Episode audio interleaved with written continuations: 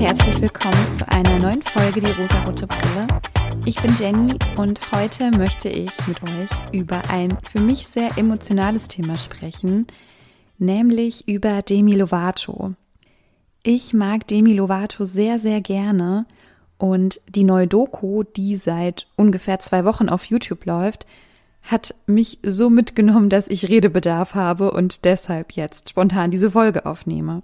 Bevor ich aber loslege, möchte ich noch eine Triggerwarnung aussprechen, denn es wird heute um Essstörungen, Drogenkonsum und Suizidgedanken gehen. Für alle, die noch nicht so im Bilde sind, wer ist Demi Lovato? Sie ist eine US-amerikanische Sängerin und Schauspielerin und sie wurde bekannt durch die Disney-Produktion Camp Rock, wo übrigens auch die Jonas Brothers mitgespielt haben. Und mit dieser Rolle startete auch ihre Musikkarriere. Und kurz darauf ging sie damit an die Öffentlichkeit, dass sie eine Essstörung hat. Sie wurde im Laufe ihrer Karriere auch abhängig von verschiedenen Drogen, woraufhin sie einen Entzug machte und über diesen Entzug und ihre Erfahrungen spricht sie in der Doku Simply Complicated, eine schon ältere Doku. Nach diesem Entzug war sie clean und konnte eben deshalb auch in dieser Doku darüber sprechen.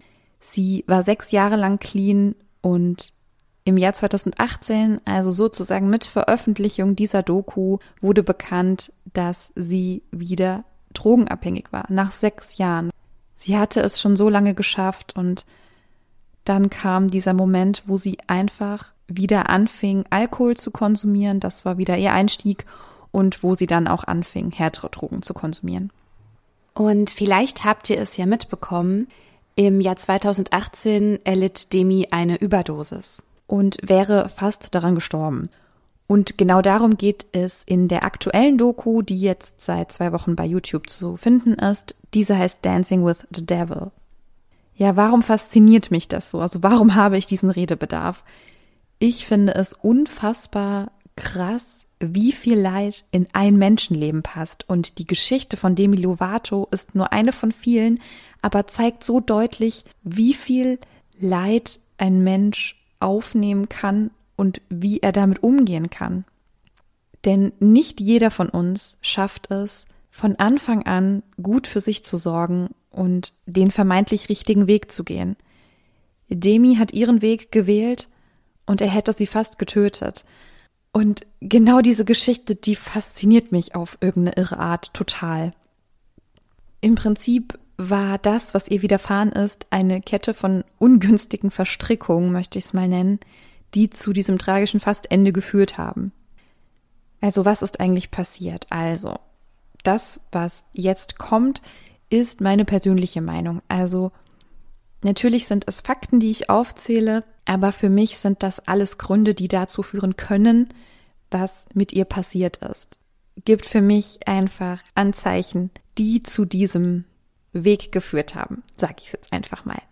Also, zum einen war es so, dass Demi schon als Kind zu Schönheitswettbewerben gebracht wurde von ihrer Mutter. Das ist in Amerika ja relativ populär.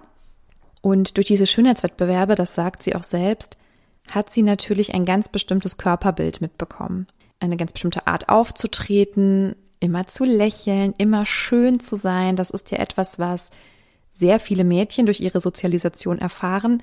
Aber wenn du in diesen Wettbewerb gehst, also wirklich mit anderen Mädchen konkurrierst, weil eben nur eine die schönste sein kann, dann manifestiert sich dieses Körperbild, dieser Umgang mit Weiblichkeit in unserer Gesellschaft ja noch viel, viel mehr. Und das ist bei ihr passiert und sie sagt selbst, dass auch dadurch ihre Essstörung entstanden ist.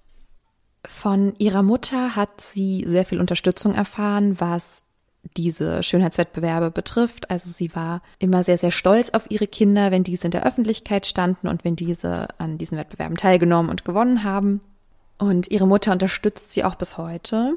Ihr Vater allerdings verließ die Familie und sie hatte sehr, sehr lange Zeit keinen Kontakt zu ihm. Ich meine, dass mit Verlassen der Familie der Kontakt komplett weg war.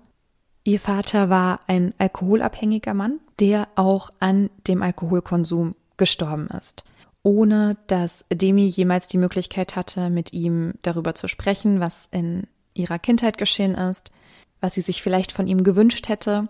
Sie hat das in sehr vielen Songs verarbeitet und wenn man sich diese anhört, es ist wirklich hart. Also sie bittet ihn in einem Song, ob er nicht die Flasche zur Seite legen könnte für die Liebe seiner Tochter. Und er hat es nicht getan. Und alles, was sie wollte, war die Liebe ihres Dads, der ihr das aber nicht geben konnte. Er war ständig besoffen und was noch dazu kommt, er misshandelte ihre Mutter, weshalb dann diese Trennung passierte.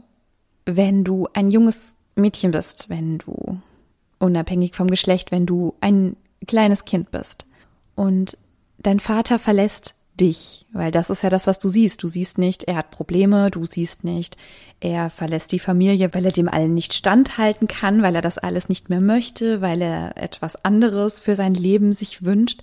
All das siehst du als Kind nicht. Als Kind denkst du, du bist schuld daran. Und dadurch, dass das nie aufgelöst wurde, dass sie auch nie eine Entschuldigung von ihrem Vater gehört hat, ist ein Verhalten entstanden, was sie immer wieder dazu geführt hat, es allen zu beweisen, es allen recht zu machen, damit sie einfach nur geliebt wird. Denn sie hat in ihrer Kindheit gelernt, ich muss mich offensichtlich anstrengen, denn so wie ich einfach nur bin, das reicht ja nicht. Ich muss irgendetwas tun, damit man mich liebt, damit Daddy endlich zurückkommt. Also das ist schon ziemlich krass, finde ich. Und das passiert ganz, ganz vielen Kindern, weil es viele Erwachsene gibt, viele Elternteile gibt, die es nicht schaffen, offen und ehrlich ihrem Kind zu sagen, was gerade los ist. Und vielleicht hätte es geholfen, wenn er sich irgendwann bei ihr entschuldigt hätte und er ihr irgendwann die Möglichkeit gegeben hätte, seinen Standpunkt nachzuvollziehen, weil ich finde, das hilft, auch wenn man immer noch enttäuscht ist und immer noch traurig ist. Aber zu wissen, was hat eigentlich diese Person gefühlt, hilft mir zumindest. Vielleicht hätte es auch ihr geholfen. Als Demi mit Camp Rock in die Öffentlichkeit trat, in eine breite Öffentlichkeit trat, wurde auch der Druck der Öffentlichkeit für sie sehr, sehr groß und diese ständige Bewertung trieb sie in die Essstörung, in eine sehr manifestierte Essstörung. Wir kennen alle diese wundervollen Magazine, in denen Frauen gesagt wird, dass sie zu dick sind, dass sie zu dünn sind, dass sie irgendetwas zu sind. Und wenn man ein sehr sensibler Mensch ist, dann umso mehr macht einen das einfach fertig. Sie war eine junge Frau, die sich nicht verstanden gefühlt hat und sie wurde zu einem Vorbild, was sie überhaupt nicht sein wollte. Sie wurde zu einem Vorbild für junge Mädchen und dieser Druck, der dann auf einem lastet, der führt jetzt in eine Spirale. Also die Öffentlichkeit bewertet dich, du hast Fans, denen du ein Vorbild sein sollst, und das macht ja so viel Druck, dass man ja noch mehr darauf achtet, wie man aussieht, wie man sich verhält, was man tut, was man isst, was man nicht isst. Denn man ist ja ein Vorbild. Also pass gefälligst auf dich auf, denn du bist ein Vorbild für viele Menschen. Und dieser Druck ist für mich sehr nachvollziehbar, dass man dem irgendwann nicht mehr standhalten kann. Was hilft bei Druck? Es hilft, diesen Druck zu betäuben. Und es gibt ganz viele Möglichkeiten, diesen inneren Druck zu betäuben. Man kann dies machen, indem man einfach immer isst, wenn es einem nicht gut geht. Man kann es jedenfalls sehr gut mit Essen regulieren. Man kann es mit Alkohol regulieren, mit Drogen, mit anderen Süchten wie einer Sportsucht, einer Handysucht. Es ist sehr, sehr nachvollziehbar für mich, warum man dann einen dieser Süchte wählt, weil dieses schreckliche Gefühl in einem drin, was man nicht fühlen will, das kann man sehr gut betäuben, indem man etwas davon tut. Und genau das hat sie getan. Sie konsumierte Drogen, bis sie irgendwann an einem Punkt kam, wo sie merkte, ich kann nicht mehr, ich brauche Hilfe. Und sie hat sich in Therapie begeben und hat einen Entzug gemacht, der auch erfolgreich war. Sie konnte dann clean wieder durchstarten, hat auch mit ihrer Musik die ganze Zeit weitergemacht. Was sie übrigens bis heute tut, sie schreibt immer weiter Songs und veröffentlicht diese, was ich irre finde. Also irre bewundernswert. Und sie konnte sechs Jahre lang clean sein, mit sehr viel Unterstützung von Freundinnen, von Therapeutinnen, von Supporterinnen, die für sie da waren. Weil ohne hätte das wirklich auch wirklich niemand geschafft, weil man muss sagen, wenn man einmal Alkohol- oder Drogenabhängig war, bleibt man das in der Regel das ganze Leben. Ich habe das Buch von Anthony Kiedis gelesen. Das ist der Sänger der Red Hot Chili Peppers, der auch mal sehr stark drogenabhängig war. Und er sagt, Er war ein Junkie, er ist ein Junkie und er wird immer ein Junkie bleiben, weil jeden Tag, den du aufstehst, musst du dich immer wieder neu dafür entscheiden, keine Drogen zu nehmen. Weil dieses Verlangen, das geht nicht weg. Du musst jeden Tag kämpfen. Und diesen Kampf, den viele Menschen ausfechten, dafür habt ihr meinen absolut größten Respekt, weil das so, so schwer ist. Dadurch, dass sie in ihrer ersten Doku, die über sie gedreht wurde, dieses Thema Drogenkonsum, Alkoholkonsum thematisierte und damit an die Öffentlichkeit ging, konnte sie natürlich auch sehr viel Verständnis und sehr viel Mitgefühl ihrer Fans einholen. Aber es gab natürlich auch Fans, die sich deshalb von ihr abgewendet haben.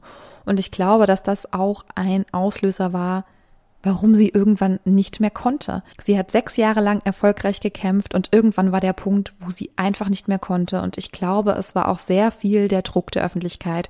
Es war eine neue Platte, eine neue Tour und so weiter. Es gab immer wieder Triggerpunkte, in denen das Leben scheiße anstrengend ist, obwohl du das tust, was du liebst. Und ich glaube, das tut sie, denn sie ist eine Frau, die Musik liebt und die gerne Musik macht und sich dem immer wieder jeden Tag zu stellen, ich kann verstehen, dass man daran scheitert und das ist völlig okay. Ja, also Demi begann im Jahr 2018 dann wieder Alkohol zu konsumieren und irgendwann auch wieder ihren Drogendealer anzurufen und regelmäßig Drogen zu konsumieren. Und im Juli 2018 wäre sie fast an einer Überdosis gestorben, weil sie sich wirklich alles reingeballert hat, was ging weil offensichtlich dieses Druckgefühl und dieses unwohle Gefühl in einem nur wirklich dann komplett weggeht, wenn man nimmt und nimmt und nimmt, um das zu betäuben. Also ich kann diese Handlung nachvollziehen. Ich heiße sie aber nicht gut. Also das möchte ich auch nochmal ganz klar sagen. Ich finde nicht, dass das eine Lösung ist, diese Gefühle zu betäuben. Das ist es nämlich ganz und gar nicht. Aber es ist unfassbar schwer, dem zu widerstehen. Ich liebe Demi Lovato und ich liebe sie auch einfach immer noch. Ich finde, sie ist eine unfassbar außergewöhnliche Frau mit einem außergewöhnlichen Talent. Und ich finde, dass ihre Geschichte symbolisch für so viele Menschen steht, die jeden Tag kämpfen müssen, die es nicht leicht hatten, die es sogar sehr, sehr schwer hatten und es trotzdem irgendwie immer wieder schaffen, auf die Beine zu kommen. Und ich wünsche mir ganz, ganz dolle, dass sie es schafft. Ich wünsche mir, dass sie nicht daran zugrunde geht. Vielleicht belasse ich es jetzt auch einfach damit. Ich verspreche euch, nächste Woche wird wieder etwas amüsanter. Ich hoffe, ihr habt eine gute Zeit, genießt das geile Wetter draußen, lasst es euch gut gehen und wir hören uns dann wieder in der nächsten Woche. Bis dann.